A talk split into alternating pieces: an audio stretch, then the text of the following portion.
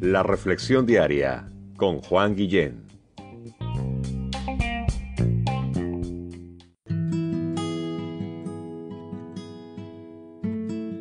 Hola, ¿has escuchado la frase dime con quién andas y te diré quién eres?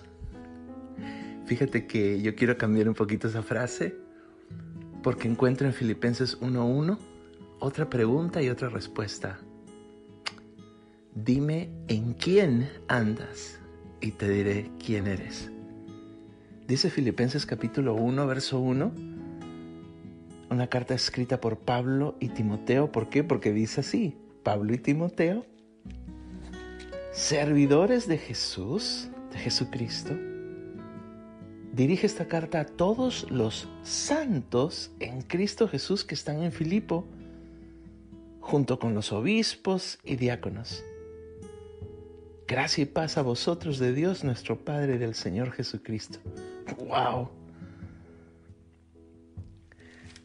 La, tradición eh, nos enseña que santos son esos súper, súper, súper, súper, súper cristianos.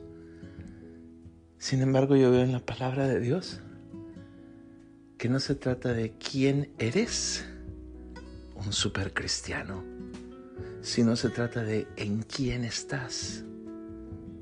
Por eso la frase, ¿en quién andas? Dime en quién andas y te diré quién eres. La palabra santos se usa aquí para describir a personas comunes y corrientes como tú y yo. Y sí, sí podemos ser santos, no por quienes somos, sino por en quién estamos. La clave está en santos en Cristo Jesús, posicionalmente hablando. Y es importante que tú y yo reconozcamos en quién estamos el día de hoy, porque por eso seremos identificados. Pablo y Timoteo se sabían servidores de Jesús y les habla a aquellos que están en Cristo Jesús, a aquellos que han sido apartados para el servicio a Dios, a aquellos que son purificados a través del perdón de pecados. Un acto que constantemente debemos estar haciendo, que es confesar nuestro pecado delante de Dios.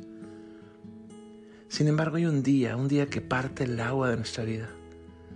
Un día en que al entender la palabra de Dios, le decimos a Dios, Dios, tú gobiernas. Tú eres el único que puedes perdonar pecados a través de la obra de Cristo Jesús solamente. Así que yo agarro eso que Jesús hizo por mí en una cruz. Lo agradezco. Te agradezco por la vida de Jesús, te agradezco por el haber ido a una cruz para el perdón de mis pecados. Creo a tu palabra y ahora te suplico que me ayudes a no volverlo a hacer y que dirijas mi vida de ahora en adelante. ¿Has hecho tú esta una oración similar? ¿Has hecho una petición similar a Dios? ¿Has dirigido tus palabras a Dios de esta forma? Quiero guiarte en una sencilla oración, si me permites. En este día, en esta hora, ahí donde estás, si puedes, cierra tus ojos. Simplemente para que no te eh, desenfoques de lo que vamos a hacer. Cierra tus ojos y dile a Dios, ya sea en voz audible o en el silencio de tu corazón. Dios, en este día, entiendo que tu palabra se preocupa más que, en quién soy que en quién estoy. Señor, quiero estar en Cristo. Señor, quiero que me apartes para tu servicio. Señor, quiero que perdones mi pecado. Sí, Señor, tu palabra le habla a santos que están en un lugar en Filipos.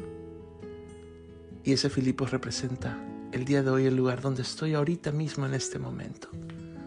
Así que Señor, quiero estar en Cristo. Quiero estar en Cristo. En esta hora te suplico que vengas a mi vida. Perdona mi pecado. Limpia mi maldad. Guíala de ahora en adelante. Hago esta oración a ti, Padre nuestro, en el nombre de Cristo Jesús, tu Hijo amado. Amén.